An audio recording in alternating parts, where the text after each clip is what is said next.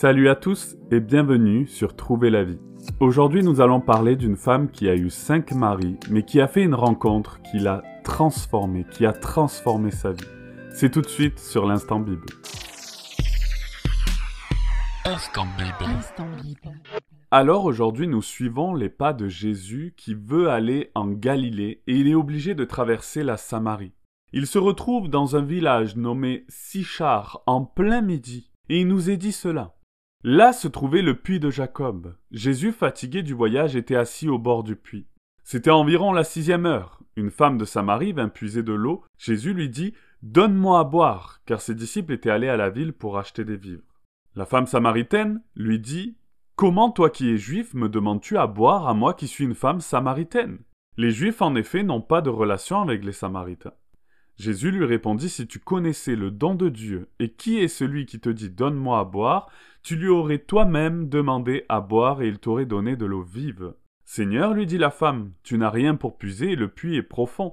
D'où aurais-tu donc cette eau vive? Es-tu plus grand que notre père Jacob qui nous a donné ce puits et qui en a bu lui-même, ainsi que ses fils et ses troupeaux? Jésus lui répondit Quiconque boit de cette eau aura encore soif, mais celui qui boira de l'eau que je lui donnerai n'aura jamais soif. Et l'eau que je lui donnerai deviendra en lui une source d'eau qui jaillira jusque dans la vie éternelle. La femme lui dit Seigneur, donne-moi cette eau, afin que je n'aie plus soif et que je ne vienne plus puiser ici. La première chose que j'aimerais vous dire, c'est que cette conversation n'aurait jamais dû avoir lieu. Pourquoi? Parce qu'il y avait une vieille rivalité entre les Juifs et les Samaritains, vous savez, et euh, ces Juifs-là, ces Samaritains n'avaient pas de relation réellement ensemble. Surtout les Juifs ne voulaient pas demander de service ou autre chose aux Samaritains, et les Samaritains ne voulaient pas ni faire du bien ni aider un Juif. Donc, premièrement, cette conversation n'aurait jamais dû avoir lieu. Mais Jésus, lui, ne regarde pas aux apparences, il ne regarde pas même à notre vie, il regarde au cœur. Et puis la deuxième chose, c'est que finalement nous sommes en plein midi, en pleine chaleur. C'est impossible de venir puiser à ce moment-là, en tout cas ce n'est pas courant. On comprend par là que cette femme voulait sûrement éviter les autres femmes et on va euh, comprendre pourquoi dans quelques instants. Mais vous savez, même si on veut éviter peut-être Dieu, si on veut éviter son prochain, Jésus, lui, sait nous rencontrer, il sait être là au bon moment sur notre chemin. Alors pourquoi la femme agit comme cela? C'est un peu plus loin où on voit, il est dit, la femme lui dit, Seigneur, donne-moi cette eau afin que je n'aie plus soif et que je ne vienne plus puiser ici. Va, lui dit Jésus, appelle ton mari et viens ici. La femme répondit, Je n'ai point de mari. Jésus lui dit, Tu as eu raison de dire je n'ai point de mari, car tu as eu cinq maris, et celui que tu as maintenant n'est pas ton mari, en cela tu as dit vrai.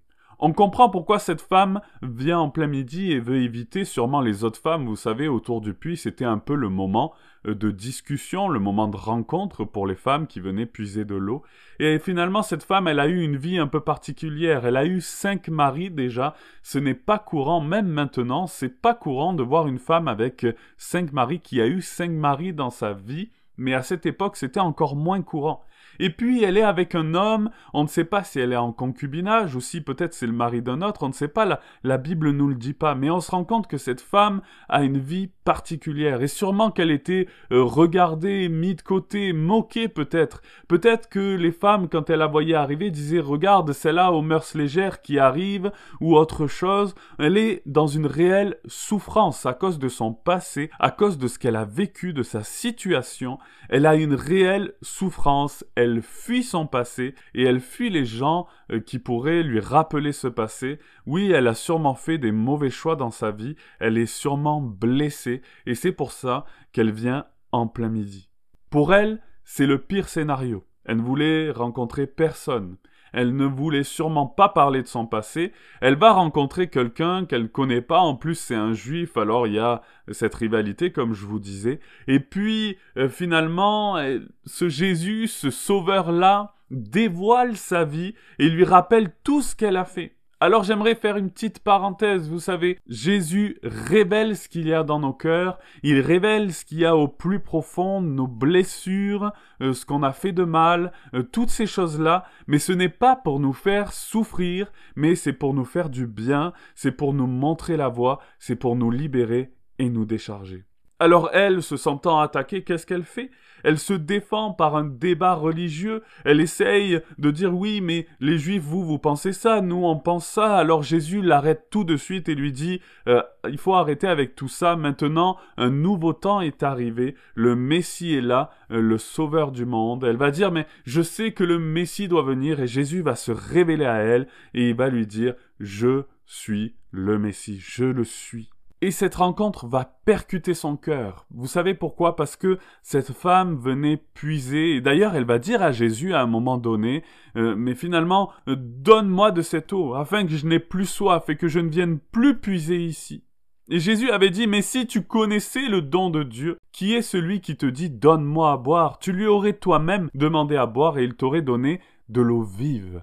Et cette eau vive, c'est ce que Jésus va lui donner. On n'a pas réellement la réaction de cette femme après que euh, finalement Jésus se soit révélé comme le Messie, mais euh, on sent que ça a travaillé son cœur, que elle a ce désir ardent d'être délivrée de son passé, délivrée du poids qu'il y a sur son cœur, et elle va être transformée. Mais Jésus va lui donner une indication particulière. Quand il lui dit, mais si tu connaissais le don de Dieu qui est celui qui te dit donne-moi à boire, tu lui aurais toi-même demandé à boire, Finalement, il lui donne une règle comme une direction particulière. Si tu es chargé, si tu es rempli d'amertume, de difficultés, de peine, si tu es là et que tu as un fardeau lourd sur ta vie, que ça soit le passé, que ça soit ce qui s'est passé dans ta vie, des personnes qui t'ont fait du mal peut-être, ou des mauvais choix que tu as fait, si tu as ce fardeau lourd, il faut demander à Jésus la vie, il faut demander à Jésus de te